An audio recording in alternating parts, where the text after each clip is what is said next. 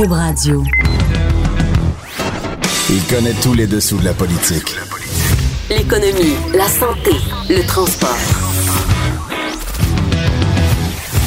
Chef du bureau d'enquête de l'Assemblée nationale. Antoine Robitaille. Là-haut sur la colline. Cube Radio. On a le plaisir de recevoir Paul Robitaille, qui est euh, ma petite cousine, mais qui est aussi, surtout, le- depuis le 1er octobre, la, députée de Bourassa-Sauvé, la nouvelle députée, et qui est critique en matière de relations internationales et de francophonie. Et euh, bonjour Paul. Bonjour Antoine. Alors, tu as prononcé ton premier discours à l'Assemblée nationale euh, mercredi. Euh, donc, euh, Ma prise de parole. ah, c'est une prise de Une parole. Prise de parole. Mais c'est en De tout cas, 13 c'est- minutes. Oui, bon. Et il y, a- il y a une anecdote qui m'a frappé. T'en- T'en as parlé au, au départ de, de cette anecdote. Tu prenais l'autobus, tu venais écouter quand t'avais quoi à la, fin de ton Fin de secondaire? secondaire 5, quand j'étais au Cégep Garneau. Tu venais écouter les débats de l'Assemblée nationale. Oui. Et puis, c'était très intéressant parce que, bon, euh, là, euh, c'était la fin des années 70, début des années 80. Alors, il se passait plein d'affaires. C'était la question nationale. Et, euh, et toutes sortes de choses comme ça. Mais, alors, les enjeux étaient énormes et puis les émotions aussi. Puis t'es revenu comme journaliste après. hein? Oui, après ça, je suis revenue comme journaliste. Je me souviens plus. euh, c'était au début de ma carrière. En fait, c'est le premier job en journalisme que j'ai eu, OK. euh, stagiaire à la presse canadienne. Et Ah bon? euh, oui, ça a été long? Ça a été. Non, ça a été euh, un été, euh, puis un début d'automne. Donc, t'étais pas complètement en terrain inconnu quand tu t'as été élu puis t'es Pas t'es du venu tout. au Mais Parlement. comme une de mes collègues, j'ai traversé le miroir. Oui, oui, exactement. Ah oui, le côté sombre de, de la force. Oui, exactement. Donc, euh, de- de- dans, ce, dans cette première prise de parole-là, tu, tu parles beaucoup de ton comté, donc Oui. euh, ça, ça t'anime énormément? Oui, en fait, mon comté m'anime énormément parce que euh, c'est un comté qui est fascinant. Euh, 80 000 euh, personnes habitent là. Ils viennent de tous les coins du monde. Ils parlent des dizaines de langues. Et ben, tous les enjeux d'immigration, de laïcité, euh, euh, les rapports aussi... euh, entre les rapports avec la police pour une certaine partie de la population, tout ça. Ben, situe-nous un peu Bourassa. Sauvé, là, pour ceux qui Alors, connaissent Bourassa pas. Sauvé, c'est Montréal-Nord. Oui. Et euh, c'est euh, sur la rivière des Prairies, euh, entre euh, Albert-Hudon et puis Saint-Michel, grosso modo, le Ok. boulevard industriel. là. Pour ceux qui connaissent Montréal, c'est ça. Euh, et, euh, et donc, c'est une population très diverse. Et Oui. moi, ancienne journaliste, qui a, qui a été euh, un bon bout de temps à l'étranger, évidemment, quand je, quand je suis là-bas, ben, je retrouve des gens de pays que j'ai- découvert, que, où j'ai travaillé comme journaliste. Donc, euh, Donc, t'aimes beaucoup ce, ce, ce, coin de Montréal. J'adore ça. Est-ce que tu irais y habiter? Moi, j'ai toujours habité euh, mon petit coin là, euh, le Mont-Hélène, Outremont et tout ça. C'est là, euh, c'est là, c'est mon cœur aussi. C'est là que j'habite. Mais écoute, on n'exclut jamais rien. Mais bon, j'aime pouvoir revenir chez nous puis me poser un peu parce que je suis comme très engagée avec les Mhm. avec les gens, les organismes communautaires puis tout ça. Et si j'étais là, je pense que ça serait ça serait très très très intense. Très bien. Ouais. Euh, dans ton discours, tu termines en disant euh, J'ai la ferme conviction que ce n'est pas en excluant, en nourrissant la peur de l'autre, que le Québec deviendra une nation plus forte. Est-ce que il y a vraiment euh, des exclusions importantes et euh, la peur de l'autre euh, nourrie au Québec, notamment par le gouvernement actuel? Non, mais je pense qu'il faut faire attention. C'est ça que j'essaye de dire. Il faut faire attention. Il faut faire attention. Il faut faire attention aux mots. Il faut faire attention aussi dans nos façons de faire. Et je pense que quand M. Legault parle d'être un nationaliste rassembleur, il faut vraiment être rassembleur. Et je pense que cette diversité-là, c'est une force pour le Québec. Je veux pas, euh, je veux, je je veux pas que ça sonne cliché, mais je pense que c'est vrai. Je pense que c'est une force pour le Québec. Euh, parmi la communauté immigrante, euh, il y a des gens extrêmement débrouillards, extrêmement créatifs qui qui sont un ajout. Euh, on est déjà créatif, on est déjà plein d'idées au Québec euh, et c'est un ajout. Donc, je pense qu'il faut être très inclusif. Donc, il n'y a pas de... Mais, mais pourquoi tu lances cette, euh, Ben, parce que je cette trouve mise que- en garde-là? Ben, parce que quand on a des débats sur la, la réduction des seuils d'immigration, on parle d'une loi sur la laïcité, de réduire euh, certains droits de minorités religieuses, je pense qu'on marche sur des œufs. Il faut faire très attention, puis il faut pas que ça glisse. C'est ça que j'essaie de dire. C'est et puis les gens dans mon côté, par exemple, euh, certaines personnes dans mon côté qui se sentent visées, ben ça les marginalise aussi. Oui. Tu dis que tu vas défendre euh, le, le droit des femmes voilées, notamment. Donc, euh, tu- Mhm. tu considères que, que leurs droits vont être donc remis en question Ben, par euh, les projets de la CAQ. C'est ce qu'elles me disent et, et, et, ben puis c'est ce que le gouvernement dit aussi les enseignantes par exemple. Il y en a dans mon côté, il y en a pas nécessairement à Québec ou ailleurs là, mais il y en a dans mon comté. Il y en a pas beaucoup beaucoup, mais il y en a. Puis ces femmes-là, elles sont très compétentes. C'est des femmes euh, brillantes qui se donnent vraiment pour leur métier. Et je- pour moi, qui est sur le terrain, euh, je- comprends pas. Je Mais me- qu'est-ce que tu réponds à ceux qui, et celles surtout, là, puis euh, des gens qui sont d'origine euh, de, arabe, maghrébine, je veux dire, qui viennent de pays musulmans, que le voile, c'est un symbole politique risqué, dangereux d'islamisation? les féministes sur le sujet, sujet sont divisées. Moi, les femmes que je rencontre, c'est pas des femmes qui sont soumises. C'est des femmes qui, c'est leur façon de croire en Dieu. C'est Mhm. leur croyance à elles. C'est pas une soumission à l'homme du tout. C'est leur façon de vivre leur religion. Et moi, je respecte ça. C'est leur identité à elles.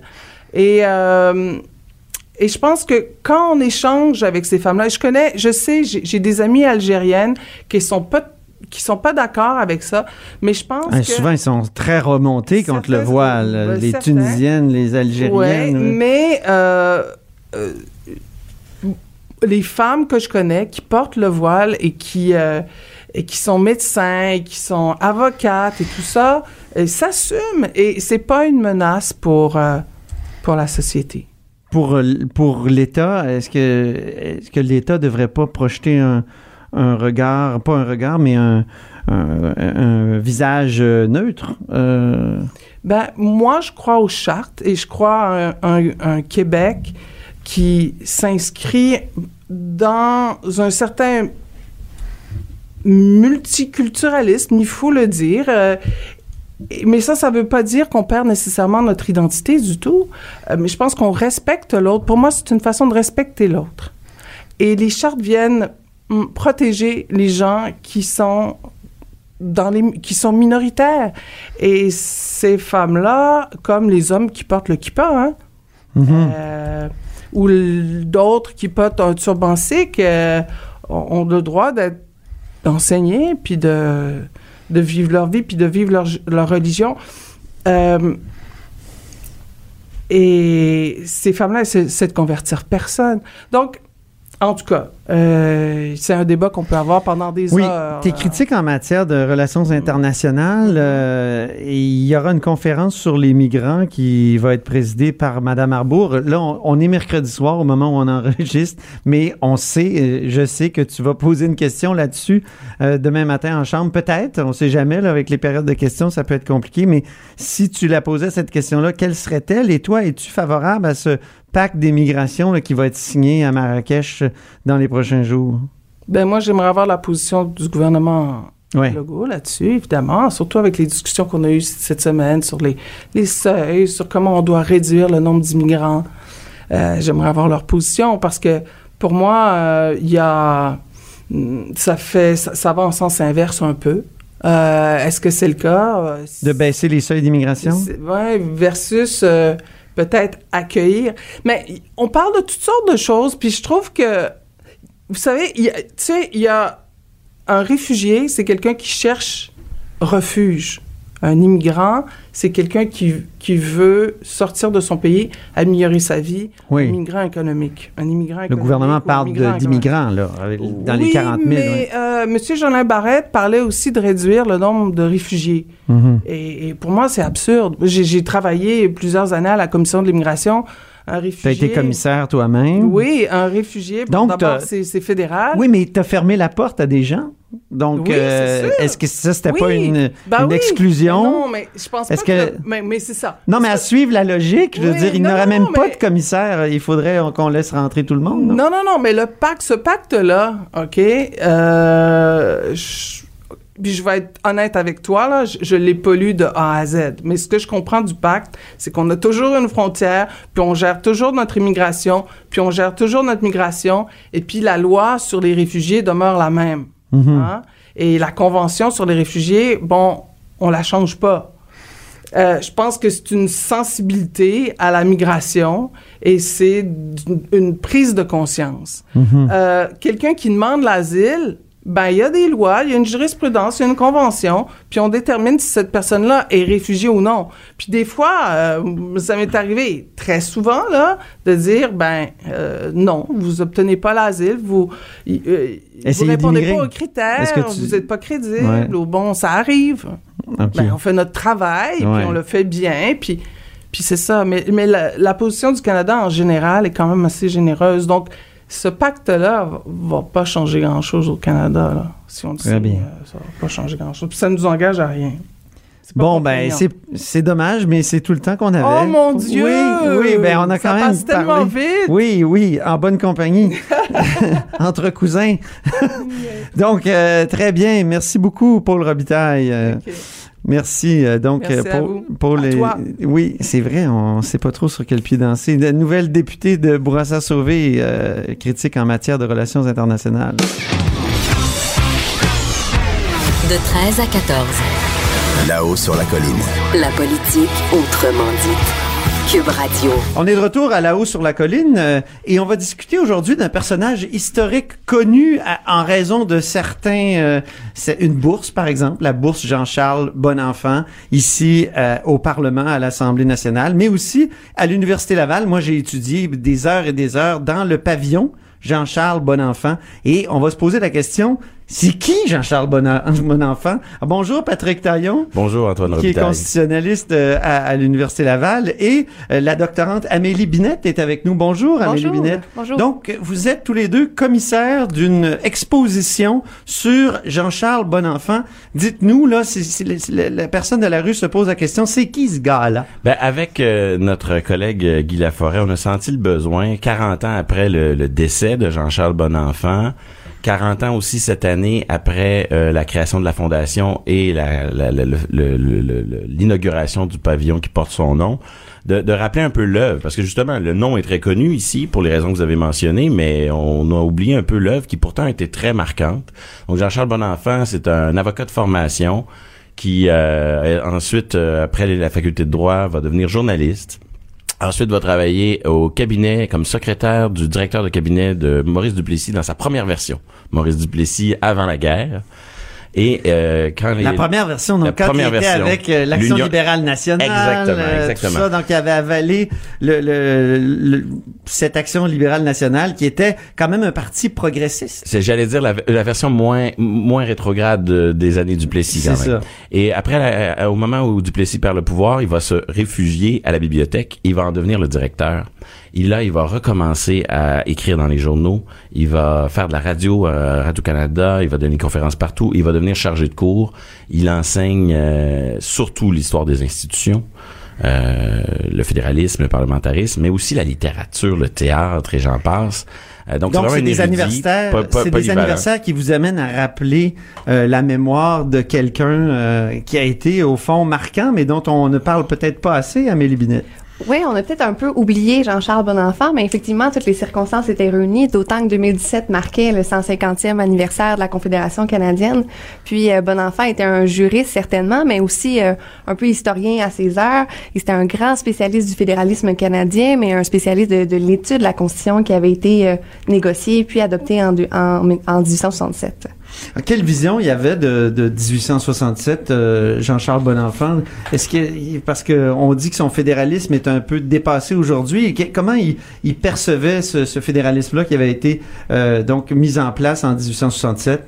Bien, d'abord, Bonenfant, c'était un dualiste, donc il croyait fermement que le Canada avait été basé sur un pacte entre deux nations, Canadien français et Canadien anglais. Ah oui? Euh, oui, vraiment, il s'inscrivait là dans, dans l'école des Ça intellectuels. revient d'actualité, ça, le, quand le- la théorie euh, du pacte entre deux peuples fondateurs. On l'a entendu beaucoup en Ontario avec euh, Oui, les, euh, les batailles de- des Franco-Ontariens. Euh, Amanda Simard, par exemple, cette députée euh, très, euh, comment dire, très en vue dans ce combat-là, s'est présentée à la- à l'Assemblée, euh, j'allais dire nationale, mais c'est pas national là-bas, à la législature ontarienne et a dit, moi qui croyais que euh, c'était un pacte entre deux peuples fondateurs. Donc, c'est une théorie qui est pas complètement disparue, mais au Québec, on, on, on y fait moins référence. Mais Jean-Charles Bonenfant, lui, avait réfléchi à cette question-là. Oui, et sur la question du fédéralisme, comme sur plein d'autres, Jean-Charles Bonenfant est quelqu'un qui a euh, un profil assez unique. Hein. Toute sa vie, il est dans la pratique politique, mais la pratique politique non partisane. Il travaille à l'Assemblée avec tous les partis. Donc, il a une espèce de devoir de réserve, mais ça le condamne pas à l'inaction. Mais quand Ah il prend la parole sur des enjeux comme l'évolution du fédéralisme, il choisit ses bagarres. Donc, sa critique, elle porte sur, non pas des petits enjeux circonstanciels et momentanés, c'est sur des véritables dysfonctionnements du fédéralisme qui euh, perdurent. Et donc, ça donne à son œuvre aujourd'hui, puis c'est ça qu'on a essayé de faire à travers l'exposition, puis à travers l'ouvrage qu'on publie, c'est de, de remettre l'œuvre à l'avant-plan pour voir à quel point ce- cet homme-là, qui, avec son devoir de réserve, son côté euh, euh, modéré, conciliant, euh, ben, a Donc, ce réussi à pas un formuler... militant, là. Non, non, pas du tout. C'est un homme d'action, mais c'est pas du tout qu'un militant de la militance, si je peux dire. C'est ça. Et, et, et donc, euh, son, son regard critique, comment cette critique-là, elle a extrêmement bien survécu et comment elle est encore à bien des égards pertinente aujourd'hui. Qu'est-ce qu'il peut nous apprendre aujourd'hui, Jean-Charles Bonenfant, Amélie Binette, par exemple, sur euh, le fédéralisme, sur que- qu'est-ce qu'il y a d'actualité dans, cette pensée-là que vous présentez dans le livre et dans l'exposition? Ben, sur le fédéralisme, Bonenfant était très critique des dysfonctionnements du fédéralisme qui existent encore. Euh, sur le Sénat, il va dire que c'est une institution fédéra- fédérative assez boiteuse. Sur la Cour suprême, il revient souvent sur le, no- sur le mode de nomination des juges, Ah qui oui, est exclusivement fédéral. Donc, encore des sujets d'actualité. Mais Bonenfant, le- l'écho qu'on a encore dans, dans l'actualité, c'est vraiment sur l'aspect parlementarisme, sur euh, l'action qu'il a eue là, sur la transformation de de l'Assemblée nationale et de toutes les procédures qu'il y avait à l'intérieur, c'est vraiment là où on, on ressent encore son effet. Il y a un Parlement avant et après Bonenfant. Ah oui, moi, Parce que durant parce toutes que les quand années on s'intéresse 50, au Parlement euh, puis à l'Assemblée nationale québécoise, on pense toujours à la réforme de 1984. Parce Ah, euh, que nous, comme moi, comme comme correspondant parlementaire, comme éditorialiste basé ici, on pense toujours que la, la clé c'est 84. Donc il y a eu euh, une date euh, très importante où des différentes modifications au parlementarisme québécois qui ont été amenées par Bonenfant. Le volet Révolution tranquille en ce qui concerne le Parlement, ça se passe avec Bonenfant. Euh, je parle sous le contrôle d'Amélie, euh, aide-moi, mais euh, il va éliminer le tricorne, euh, le redingote. Dans l'exposition, on voit, l'Assemblée nationale nous a prêté l'ancienne redingote qui était portée avec le tricorne et les gants blancs par certains officiers. Euh, on va sortir le lieutenant-gouverneur qui venait faire son discours en parlant de son gouvernement. Fini, Ah ouais. fini ces vieux rituels. Il parle de liturgie parlementaire. Oui. Il dit, il faut éliminer cette vieille liturgie coloniale. C'est dans ces années-là, et c'est pas lui qui le fait seul, mais c'est lui qui conseille, qui conseille, c'est lui qui, c'est lui qui est l'étincelle. On va rebaptiser l'Assemblée législative en Assemblée nationale. Ouais. Il le fait pour des raisons na- nationalistes, mais il le fait aussi pour des raisons linguistiques. En Ouais. disant qu'Assemblée nationale, c'est plus français. On va se débarrasser du terme orateur, qui Ouais. est l'anglicisme de speaker. Ça devient le président. Pour devenir le président. On va aussi, toute la cérémonie de la sanction royale des lois, qui est une formalité juridique essentielle, mais un peu, euh, un- qui, qui est un peu justement une formalité. Ben, avant, c'était une grosse cérémonie publique, euh, un peu aristocratique. Là, on va transformer ça en cérémonie privée.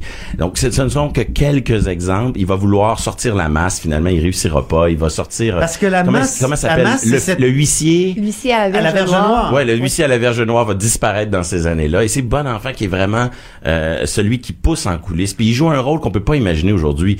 En coulisses, il conseille. C'est lui qui crée le discours des élus sur la réforme parlementaire. C'est lui qui les conseille. Pendant ce temps-là, il chronique dans l'action et dans d'autres quotidiens Oh, ok. sur ces problèmes-là. Et en même temps, il enseigne, il enseigne à l'université les problèmes et, les réformes qu'il met en œuvre. On peut pas imaginer aujourd'hui un fonctionnaire au Parlement qui, Qui jouerait, cumulerait qui jouerait ça. tous ces rôles-là en Ah même oui, temps. ah C'est oui. c'est pas vraiment possible. Mais pour ce qui est de la liturgie parlementaire, si les gens veulent s'imaginer ce que c'était, ils ont juste à regarder les autres parlements au Canada, n'est-ce pas? Exactement, parce que maintenant, si on regarde le parlementarisme à Québec, qui est différent de celui d'Ottawa, qui est différent de celui qu'on pratique à Londres, c'est vraiment grâce à Bon Enfant. Il a donné une, espèce de couleur locale, une couleur québécoise à l'Assemblée nationale. C'est vraiment ce qu'on retient de lui. Parce que le, le gentilhomme à la Verge Noire, on l'a vu récemment, euh, par exemple, au Nouveau-Brunswick. Ça a été quand même suivi un peu au Québec parce qu'il y a eu une quasi-égalité. Il y a eu un parlement qui, un gouvernement qui a été défait parce que euh, il n'a pas réussi à garder la confiance de la Chambre. Et là, il y avait tout ce, ce, ce rituel. On l'a vu notamment, je vais le dire, là, à Infoman.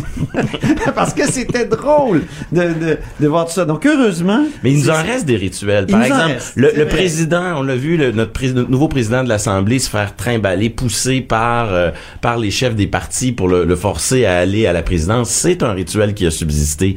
Euh, euh, on parlait de Ça, la c'est en masse référence à une légende Évidemment. tellement drôle. Il y a sept présidents qui avaient perdu la tête carrément. décapité, Décapités simplement. par le, Et ça rappelle le- le l'importance du président pour préserver ces privilèges-là par rapport aux autres pouvoirs. Mais, mais en- à terme, c'est que sous les années dans les années 60-70, Bonenfant va être un acteur clé pour faire l'inventaire de ces rituels-là Ouais. et faire en sorte que le parlementarisme au Québec, mais ça soit pas, ça ressemble à la société québécoise, qu'on se débarrasse des, des rituels qui ont rien à voir avec euh, le Québec moderne et qu'on garde l'essentiel du système. Ça, c'est sa grande contribution. Faut dire qu'à l'époque, il y a eu des, des projets de présidentialisation du Québec. Hein? On voulait euh, faire en sorte qu'il y ait un président euh, du Québec. On aurait pu d'ailleurs à l'époque parce que la Constitution était moins moins rigide. euh, et, et je sais que par exemple le juriste André Patry s'était penché euh, là-dessus. Je sais pas si Jean-Charles Bonenfant aussi était euh, était de la partie, mais on l'a proposé formellement à Daniel Johnson qu'il y ait donc euh, une sorte de, de République du Québec, ni plus ni moins. Bonenfant reste modéré sur ces questions-là. Ah oui? Oui, c'est peut-être un grand paradoxe chez Bon Enfant. Autant il propose des réformes, mais autant toutes les réformes qu'il propose, c'est pour améliorer les institutions, mais en gardant l'essence. Il va, il va simplifier les procédures parlementaires, mais en gardant le parlementarisme euh, hérité de la Grande-Bretagne. Donc c'est, c'est pour le rendre plus accessible, pour, c'est pour que le citoyen s'y retrouve plus. Mais toutes les questions de républicanisme, de présidentialisme, Bon Enfant les repousse un peu. Il est vraiment plus dans la modération, dans le pragmatisme. Il, il est dans l'action. Hein. Il veut, il veut des réformes qui ont des chances de se réaliser. Ah bon? Donc, par exemple, sur la monarchie, il va faire partie de ceux qui vont euh, travailler à ce que dans toutes les lois du Québec, on remplace le mot couronne par État. Ah ah. Mais en même temps, il, il, il veut conserver la monarchie. Il veut Oui, la oui. vider de son contenu. Oui. Il veut la vider de sa substance, mais sans s'en débarrasser, vu les complications juridiques dont il est conscient. Ça peut être une bonne stratégie. En terminant, qu'est-ce qu'on voit dans, dans, dans- qu'est-ce qu'on va voir si on voit le, on va voir l'exposition à, à la bibliothèque justement Jean-Charles Bonenfant du 28 novembre au 24 mai 2019. C'est gratuit jusqu'à la fin mai à la bibliothèque de l'Université Laval. C'est pour les universitaires, les étudiants, mais aussi toute la communauté de, de Québec et de l'extérieur de la ville, les touristes. Tout le monde est bienvenu. C'est une belle exposition d'à peu près une heure. Et qu'est-ce qu'on voit? Un parcours. Beaucoup, beaucoup de, de contacts avec l'œuvre directe, c'est-à-dire que il- à travers des citations, des extraits audio, il nous explique, on, on, on reprend contact avec l'œuvre de Bon Enfant et aussi quelques objets, par exemple le discours du, du, doc- du doctorat d'honneur qu'il a reçu, euh, mais qu'il n'a jamais pu prononcer parce qu'il y avait une manifestation. Ah bon? Deux petites aquarelles que la Chambre des communes nous a prêtées sur euh, les pères de la Confédération, sur lesquels il a beaucoup écrit. Euh, les, les objets, certains objets qu'on a donc euh, Qu'il a- qu'il a sorti de qu'il a sorti l'Assemblée nationale. qu'on a réussi à obtenir. Donc euh, c'est un peu ça le parcours, euh, axé sur sa vie, son œuvre, et son œuvre surtout sur le fédéralisme et sur le parlementarisme. Donc, euh, ben, c'est tout le monde est convié euh, donc à, à la bibliothèque Jean-Charles Bonenfant du 28 novembre 2018 au 24 mai 2019. euh, Je le répète. Alors, merci beaucoup, Amélie Binette, d'être venue à la haut sur la colline. Merci beaucoup. Donc, Amélie Minette, qui est doctorante en droit, et euh, Patrick Taillon, qui est un de nos chroniqueurs ici à la haut sur la colline, mais là, qui venait nous parler de Jean-Charles Bonenfant, qui est aussi, euh, qui est professeur à la faculté de droit. Merci beaucoup, Patrick Taillon. Merci à vous. Là-haut sur la colline. Une entrée privilégiée dans le Parlement. 13h, 14h. Cube Radio. Alors, on est de retour à la haut sur la colline et on va aborder un sujet qui est extrêmement important de nos jours et aussi pour l'avenir. L'intelligence artificielle, c'est une semaine importante et intense en matière d'intelligence artificielle à Montréal puisque on a présenté une déclaration, la déclaration de Montréal pour un développement responsable de l'intelligence artificielle et aussi on a euh, présenté un observatoire en intelligence artificielle. Donc, pour démêler euh, tout ça, pour nous présenter les raisons pour lesquelles il faut se donner ces outils-là. Avec nous, euh, Rémi Quirion. Bonjour Rémi Quirion, qui est, qui est le scientifique euh, en chef du Québec. Bonjour. Bonjour, bonjour. Bien? Alors, que, Rémi Quirion, qu'est-ce que ça fait d'abord, le, le, scientifique en chef du Québec? Je, peux, je pense que c'est pas tout le monde qui, qui est au courant de, de l'existence de Oui, votre, oui, oui, de euh, votre euh, fonction. Oui, donc euh, moi, il y a différents volets. Un des volets les plus importants, c'est de donner des avis, des suggestions au gouvernement du Québec pour tout ce qui est relié à la recherche et à l'innovation. Donc, je me rapporte au ministre en titre, le ministre de l'Économie et de l'Innovation, Pierre Fitzgibbon, euh, et euh, donne des avis sur toutes sortes de sujets. Un autre aspect, c'est euh, c'est la, la présidence des fonds de recherche du Québec, des trois fonds de recherche du Québec, donc dans les grands secteurs, santé, sciences et technologies, sciences sociales, sciences humaines, agriculture. Et finalement, je dirais un, un peu un dernier volet, là, c'est tout ce qui est, je dirais, plus sciences et société, euh, comment comment interagir avec la société civile, avec nos concitoyens, parler de science un peu plus dans, dans notre société. Donc euh, là, cette semaine, vous avez beaucoup parlé d'intelligence artificielle à cause de cette déclaration de Montréal qui a été lancée et de, de l'observatoire. Pouvez-vous nous, nous présenter les, les distinctions entre ces deux euh, outils-là qu'on vient de se donner là au Québec? Oui, donc pour la déclaration de Montréal, euh, vraiment, c'est un processus là, consultatif depuis plus d'un an.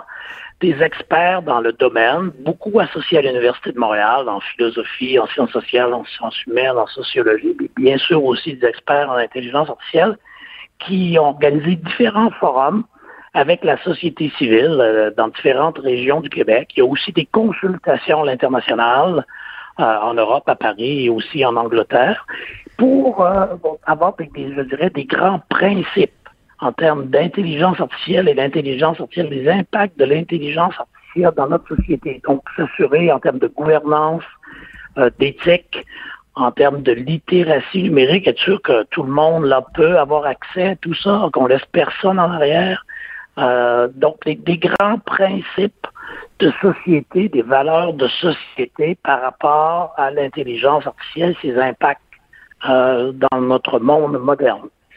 Est-ce qu'il faut avoir peur de l'intelligence artificielle, Monsieur euh, Monsieur Quirion, parce que euh, on se souvient là, qu'il y a quelques années, il y a des, des grands euh, personnages euh, bien connus euh, euh, qui, comme Nick Bostrom, Elon Oui. Musk, Stephen Hawking, Oui. qui avaient signé une déclaration qui avait dit il faut que l'intelligence artificielle fasse ce qu'elle veut, ce qu'on veut qu'elle fasse, c'est-à-dire il faut pas qu'elle ait une autonomie. Est-ce qu'il faut avoir peur de l'intelligence artificielle? C'est un peu comme d'autres secteurs euh, d'activité de la science. Je peux penser par exemple au nucléaire. Ben, le nucléaire a des côtés très positifs, mais il y a aussi des côtés plus négatifs. Donc c'est un peu la même chose du côté de l'intelligence artificielle. Ça va permettre de détecter par exemple des cancers beaucoup plus tôt euh, chez l'individu et de traiter plus tôt. Donc ça, c'est des côtés très positifs, des côtés plus négatifs par exemple, relié à la cybersécurité. Euh, hacker peut entrer là, via notre télévision intelligente et avoir accès à nos comptes de banque, à déclencher des, avoir pe- peut-être des, des robots tueurs. Donc, il y a des aspects qui sont plus négatifs, mais il y a aussi beaucoup des aspects positifs, comme dans plein d'autres activités là, reliées à, à la recherche et à la science de pointe. C'est euh, plus, c'est pas tellement de, de la science-fiction, d'après ce que je comprends, euh, l'in- l'intelligence artificielle. On le voit déjà euh, sur Facebook, par exemple. Les gens essaient de contourner l'algorithme de Facebook. Ils disent ah l'algorithme de Facebook me limite dans le nombre d'amis que je peux atteindre ou qui peuvent m'atteindre. Alors j'essaie de contourner. Donc déjà les gens semblent être conscients. Et, et- et- alors que quand on en parle, c'est souvent futuriste. Vous avez parlé des robots tueurs et tout ça. Mais euh, est-ce que est-ce que c'est pas déjà très présent? Est-ce que ça a pas déjà beaucoup d'impact dans notre société? c'est beaucoup, beaucoup, c'est partout dans notre société, notre monde intelligente. Donc, il y a plein, plein, plein de, de, de, de l'intelligence artificielle est présente dans notre vie presque à tous les jours. Et là, du côté de la déclaration, comme je disais, des grands principes, ce que l'Observatoire va faire, donc, c'est de c'est d'actualiser certaines de ces grandes recommandations-là. Donc, l'Observatoire va faire de la veille au Québec, au Canada, mais à l'international, les meilleures pratiques dans le secteur, les dangers, aussi la recherche dans le secteur-là en termes, par exemple, de gouvernance, en termes d'éthique. Donc ça, ça va être aussi très important. Et l'autre élément très important de l'Observatoire, c'est de continuer à être très terrain. Donc, de discuter là, avec nos concitoyens, de co-construire des projets ou des programmes de recherche en partenariat avec la société civile. Donc, pour que la société civile, le commun des mortels, si on veut, s'approprie euh, certains éléments de l'intelligence artificielle pour que ça devienne peut-être un petit peu moins menaçant. Donnez-moi un exemple. Il va y avoir des, il va y avoir un des exemple emplois, de ça. Exemple. Oui, il y a par exemple, euh, certains types d'emplois vont disparaître. Est-ce que demain, on va avoir encore besoin de beaucoup de camionneurs? Parce qu'on va avoir de plus en plus de camions qui sans chauffeur, sans, sans conducteur. Donc ça, ça, ça, ça, déjà, ça commence. Là, et même peut-être la même chose pour les taxis. Donc, il faut voir qu'est-ce qu'on peut offrir comme société en termes de formation additionnelle pour des gens qui vont perdre leur emploi. Donc, c'est des, mmh. de rendre peut-être des formations différentes pour que ces gens-là puissent avoir une carrière de, de, bonne qualité, bien faire vivre leur famille, en dépit d'avoir perdu leur, leur emploi à cause de, de progrès de l'intelligence artificielle. Les, les membres Donc, de l'Observatoire, ouais. Oui. Les membres de l'Observatoire euh, et aussi les signataires de la déclaration, les, les premiers signataires, est-ce est qu'il y en a beaucoup qui ont des liens directs avec les, les ceux qu'on appelle les GAFA, les grandes entreprises de l'intelligence artificielle, Google, Amazon, Facebook et compagnie? Il y en a, il y en a quelques-uns, c'est pas la majorité, là. Euh, ben, il y a des gens qui, oui, avec les GAFA ou avec les petites et moyennes entreprises ici au Québec, comme par exemple Element AI, Imagia du côté, du côté de la santé. Mais la grande majorité n'ont pas beaucoup de liens avec le secteur privé parce qu'ils viennent de disciplines très différentes, en philosophie, en sciences sociales, en sciences humaines, euh, en, éthique. Donc, c'est pas, c'est moins, entre guillemets, habituel d'avoir des liens avec, avec le secteur privé. Donc, ce qui est bien, je pense, dans l'observatoire et aussi au niveau de la déclaration, c'est d'avoir un mélange de ces personnes-là pour vraiment être capable de s'interroger, de réfléchir, de prendre le temps de réfléchir tout ce qui devrait être une bonne gouvernance dans le domaine, dans le domaine euh, de la recherche sur l'intelligence artificielle et aussi d'essayer d'informer nos, euh, nos dirigeants, les gouvernements, les... qu'ils soient au niveau municipalité ou euh, gouvernement provincial. Ouais. Est-ce qu'il n'aurait pas été mieux d'avoir uniquement des gens qui n'ont pas de lien avec, euh, avec les grandes entreprises, étant donné qu'ils ben, ils sont pris comme euh, dans un, j'allais dire conflit d'intérêts, c'est peut-être un peu fort, mais vous comprenez ce que je veux dire? Oui, non, je pense que c'est important aussi de savoir d'être près de ce, des développements qui se font dans ces compagnies-là, parce que souvent, ils sont encore plus gros ou plus puissants que bien des gouvernements. Là. Donc, de, de comprendre vers quoi ils s'en vont, euh, les progrès, les développements récents dans le secteur, je pense que c'est très bien. Et très souvent, ces personnes-là, comme par exemple Ochoa Benjo, là, notre star dans le domaine au, au Québec, oui. ben, Ochoa est, est, préoccupé aussi là, de tous les, tout ce qui est impact euh, sociétaux de l'intelligence artificielle.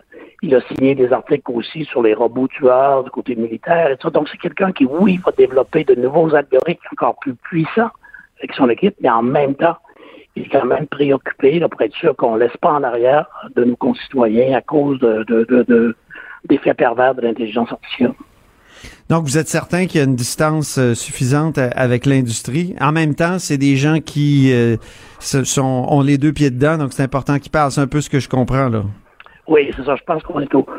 Ça prend une certaine distance. Il y en a plusieurs dans l'observatoire qui ont cette distance-là, mais d'avoir en même temps aussi quelques personnes clés qui, qui, connaissent bien et qui comprennent bien les détails de des algorithmes, les nouveaux algorithmes, comment ça fonctionne, l'intelligence artificielle, l'apprentissage profond, et qui sont capables de juger un peu plus que les niveaux de développement des GAFA de ce monde, ça s'en va vers quoi? L'Observatoire, il est international, donc il y a des gens de d'autres pays qui participent. Ben, au point de départ, c'est sûr que c'est le noyau très important ici euh, au Québec.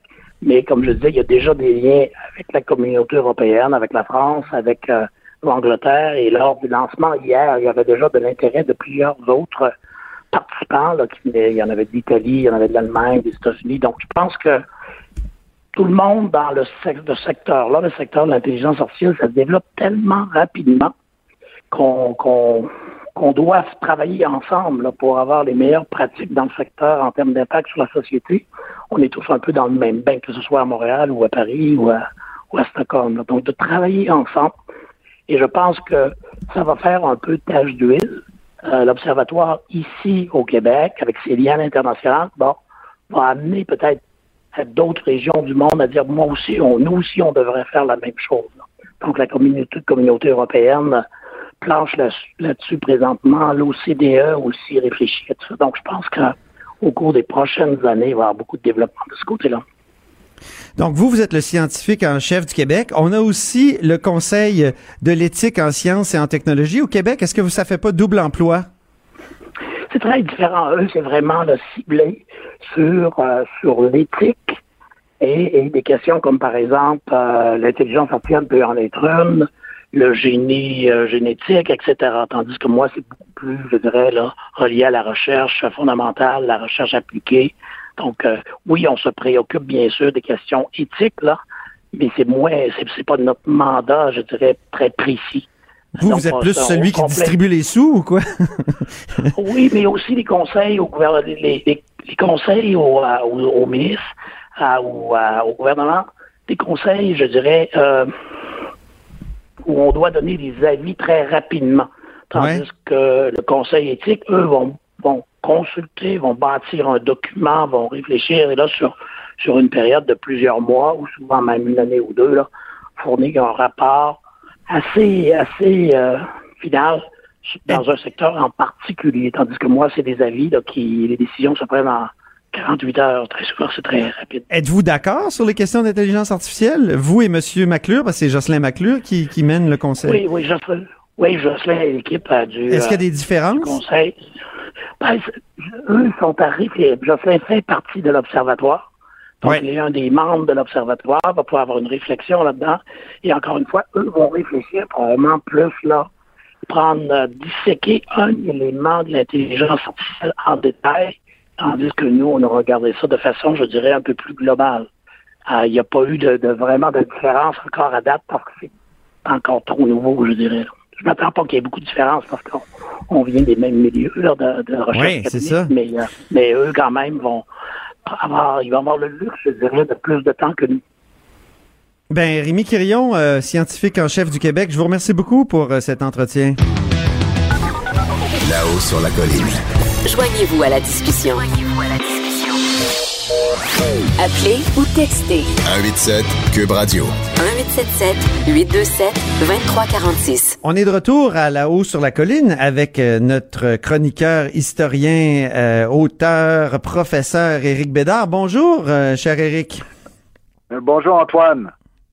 Donc, euh, hier soir, là, on enregistre, on est mercredi, mais quand même, hier soir, euh, mercredi soir, justement, tu as euh, fait une autre figure de notre histoire. Ça, c'est une série de, de, conférences, je crois, que tu fais autour des grandes figures de notre histoire et tu as parlé de Pierre Lemoine d'Iberville. Oui, exactement. Alors, on en est déjà à notre troisième saison des figures marquantes de notre histoire. Donc, c'est une initiative de la Fondation Lionel Gourou. J'ai le plaisir d'animer ces entretiens avec, euh, avec des spécialistes, des passionnés, euh, euh, souvent des chercheurs, des professeurs, parfois des journalistes.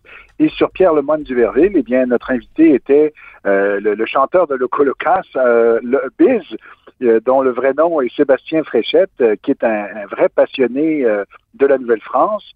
Et donc, c'est ça. Donc, Pierre Lemoine d'Iberville, euh, il a été retenu et pour la troisième saison, on a décidé d'ailleurs que nos figures marquantes étaient toutes des figures marquantes de la Nouvelle-France.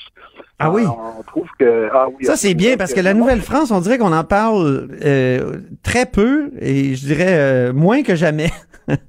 Ça, parce ben, qu'avant, on s'identifiait à la Nouvelle-France, mais aujourd'hui, on dirait ben, qu'on veut plus s'identifier, c'est trop ethnique peut-être. Oui, c'est ça. c'est peut-être trop loin, euh, mais en même temps, euh, notre génération à nous, euh, on est tous les deux des, des, des Des gens de la génération X, nés dans les années 60, euh, tournant des années 70. Euh, c'est vrai que pour notre génération, la Nouvelle-France n'avait pas la cote. Ce qui avait beaucoup la cote, c'était la modernisation dans l'histoire moderne du Québec, sous-entendu, surtout l'histoire qui remontait jusqu'à la Révolution tranquille. Et c'était un peu ça, le, grand récit, c'était un peu ça la mémoire dont on a hérité. Mais les générations avant nous, euh, Ouais. j'étais euh, très, très euh, éduqué là, sur la Nouvelle-France. Enfin, euh, et cette même, ces mêmes générations-là ont, par la suite peut-être porté un regard critique sur la Nouvelle-France en disant que c'était toujours des histoires de missionnaires qui se faisaient martyriser par les méchants iroquois. Et euh, on, on- quand on parle à des plus vieux, euh, on sent qu'ils en ont un peu soupé de ce- cette historiographie-là. En même temps, euh, il en est resté quelque chose, euh, il en est resté un sédiment. Et moi, ce que j'ai l'impression, c'est qu'en ce moment, comme euh, comme peut-être que le, pro- le grand projet modernisateur de la Révolution tranquille euh, n'a pas abouti, c'est-à-dire le grand projet d'indépendance, euh, j'ai l'impression qu'il y a un appétit, moi, pour une histoire plus longue du Québec, pour, euh, pour aller un peu plus dans le passé, et avec tout ce qui s'est passé aussi en Ontario, nos, nos origines Oui. peut-être en guillemets canadiennes, françaises. euh, moi, j'ai l'impression qu'il y a un intérêt, il y a un appétit, en tout cas, euh, la, dernière conférence qu'on avait fait avec Catherine Ferland, qui est de Québec, historienne, euh, sur Jean Talon, on a fait salle comble. On était, on était nous-mêmes les premiers surpris. Il n'y avait plus de place dans la salle. Il y a 300, il y a 300 places dans cet euh, auditorium de, de, de- de Bibliothèque et Archives nationales. du C'est drôle parce que c'est tous des personnages qui sont très forts dans notre to- to- toponymie, Ah, et comment? mais, et comment? mais moins dans notre mémoire. Tu sais, même Iberville, exactement, c'est la, moins. tout le monde vous dira, ben oui, la ville, mais non, non, mais c'est c'est pas juste ça, là. La ville est pour nous, Montréalais, un grand boulevard. Euh, le boulevard d'Iberville, c'est un, un, un boulevard important. Mais c'est vrai que Jean Talon, même chose. Jean Talon est partout dans notre toponymie à Montréal. En tout cas, on a un marché, on a un métro, on a, un boulevard très important. Mais c'est vrai. Mais moi, j'ai l'impression que ça revient. Moi, je suis plutôt optimiste. Je sens en tout cas qu'il y a un intérêt, qu'il y a un appétit euh, pour la Nouvelle-France. Et euh, puis c'est dans notre salle, c'est pas juste des, des 60 ans et plus. Là. Il, y a, il y a quand même pas mal de. C'est pas mal diversifié euh, en termes d'âge de nos assistances et euh, je m'en réjouis. Et donc, Pierre Lemoine Donc, tu, tu ben, vas parler de, de- quand même de, de, de Pierre Ah oui. Lemoine d'Imerville avec un rappeur, c'est pas rien? Eh Ben voilà, c'est bien la preuve. Alors on a, on a, euh, et au retour des fêtes, on aura Serge Bouchard, l'anthropologue, pour nous parler des, de la famille La Vérandrie, ceux à qui on doit, entre guillemets, parce que c'est un mot tabou aujourd'hui, la découverte des Rocheuses. On dit tout ça aujourd'hui parce qu'on sait bien que l'Ouest était habité par des Amérindiens, mais, mais, mais tu vois ce que je veux dire. Donc, euh, oui, Pierre Lemoine d'Iberville, c'est un personnage qui s'imposait parce que c'est quand même un personnage incroyable. Euh, il est né à Montréal, donc c'est un Canadien, comme on disait à l'époque. C'est quelqu'un qui était né en colonie. Il est né en 1661 et il a été euh, un, navigateur, un, un comme on le disait à l'époque, incroyable. C'est lui qu'on envoyait pour des opérations périlleuses. Et il n'a, connu aucune défaite.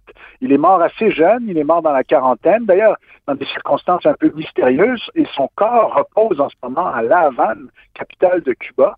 Euh, et d'ailleurs, oui, ce c'est incroyable, ce serait- ça. Oui. Mort en absolument 1706. Exactement, 1706, il a 45 ans à peu près. On pense qu'il aurait peut-être été empoisonné parce que c'était vraiment la, terreur des Anglais. Euh, Pierre Lemoine d'Iberville, il, il les avait défaits partout. Euh, euh, il les avait défaits dans la baie d'Hudson, dans la baie James. Il les avait défaits à Terre-Neuve. Il est parti avec quelques volontaires, une poignée de volontaires. Il avait repris Terre-Neuve. Bon, par la suite, les Français avaient signé des traités qui, qui, qui, qui, dans le fond, rétrocédaient ces territoires qui avaient été conquis. Mais et c'est lui, c'est lui qu'on considère comme le véritable fondateur de la Louisiane, euh, le, Mississippi, hein, qui nous avait permis de remonter jusqu'au golfe du Mexique. Euh, D'autres avant lui l'avaient euh, l'avaient découvert, l'avaient arpenté, l'avaient sillonné. On pense à Robert Cavalier de la Salle, on pense à des gens comme Louis Joliette et d'autres. Mais euh, c'est vraiment lui qui, en 1699, fonde officiellement la Louisiane, Louisiane qui vient de Louis, qui vient de Louis XIV. Et, ah oui. euh, et c'est donc à lui que c'est à lui que revient euh, la, la, la, la, la, création de la de, paternité, de oui. la paternité de, de, cette section, dans le fond, de la Nouvelle-France. La Nouvelle-France, au fond, c'est trois grands territoires, c'est trois euh, îlots. C'est l'Acadie, évidemment, qui était à ce moment-là dans, dans, plus dans le coin du nouveau, de la Nouvelle-Écosse d'aujourd'hui, euh, Port-Royal. C'était ce qu'on appelle le Canada, c'est-à-dire la vallée du Saint-Laurent, et c'était la Louisiane à partir de 1699. Euh, et donc, euh, oui, avec... avec Allez-vous parler de la fameuse série qui où Albert Miller incarnait d'Iberville, une série que Radio-Canada ben, avait, avait faite en 1967-68? Ben, j'aurais été bien embêté d'en parler, parce que je l'ai pas vu. Non. Honte à moi. Eh oui, je l'ai pas vu. Mais il paraît, tout le monde m'en a dit du bien, mais il faudrait bien que je la revoie, mais moi, je l'ai pas vu. Bon, est-ce que peut-être que Biz t'en parlera? Oui, c'est ça. oui. Euh, parlant de, de, de, Nouvelle-France, euh, bifurquons vers la France. Tu, tu, historiquement, euh, il se passe quelque chose là en France actuellement. Les gilets jaunes, c'est quand même pas rien comme comme révolte sociale. Et, et, et, toi, tu quel est ton regard d'historien sur cette irruption là On parle presque d'insurrection. Oui, c'est très difficile hein, de, savoir à quoi raccrocher ça.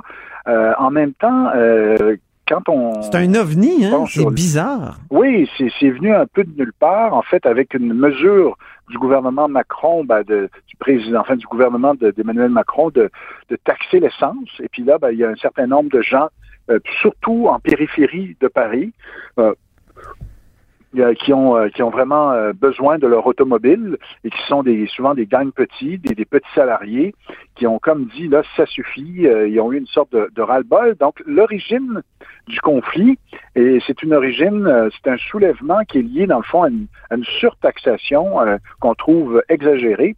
Et ça, les Français qui se révoltent parce qu'ils se considèrent surtaxés, ça on peut remonter jusqu'à l'époque de la Nouvelle-France. Il y en a eu très souvent dans l'histoire de France. Il y a un historien qui a utilisé le terme de jacquerie. Euh, pourquoi jacquerie? Euh, j'aurais dû vérifier avant qu'on se parle.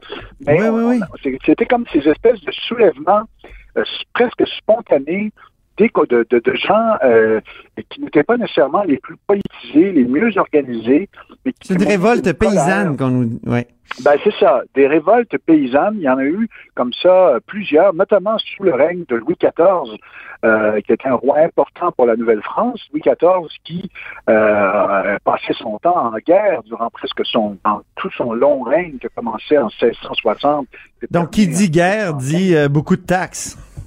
Exactement. Je, je, voyais mes notes récemment. Son, son armée, où, dans les années 1660, c'était autour de, de 70 000 soldats et euh, au début du, du 18e siècle, c'était autour de 380 000 hommes.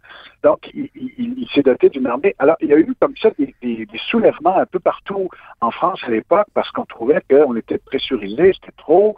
Euh, et, il y en a eu comme ça à, à plusieurs reprises euh, en France parce que ce qu'on sent, c'est qu'il n'y a pas vraiment de porte-parole, il n'y a pas vraiment de, euh, de, de programme, d'agenda, de revendications claires. Euh, mais en même temps, c'est ça, hein, les, Français. Les gens en ont marre d'être taxés, là, oui. Il faut dire que l'État français euh, va chercher beaucoup d'argent dans les poches euh, de ses, de ses contribuables. Exactement. C'est un des, un des pays euh, où on est le plus taxé. Les impôts, les taxes, c'est très, très important en France. Il y a un modèle social auquel on est très attaché, mais qui, euh, qui, qui, semble en tout cas paralyser en, partie l'économie et qui, euh, qui étouffe un certain nombre de, de, de gens. J'écoutais les reportages et j'entendais les, des Français qui manifestaient avec leur gilet jaune euh, dire qu'ils gagnaient par mois, parce que les autres, ils disent toujours par mois. Nous, ici, on dit plus par semaine, hein, comme on Oui, c'est mêlant, oui. Mais eux, eux, ils disent plus par, année. mois. Fait ou par année, c'est vrai. Euh, mais les Français qui étaient interviewés disaient ah moi c'est 800, 900, 1200, euh, 1200 euros. Évidemment l'euro est plus fort que nous, mais plus fort que le dollar canadien, mais c'est quand même pas beaucoup. Ben non, c'est euh, ça. Euh, je sais pas si tu es allé récemment. Je suis allé il y a quelques mois. Les coûts de la, le coût de la vie en France est quand même très élevé, évidemment plus élevé à Paris qu'ailleurs. Mais c'est très fréquent.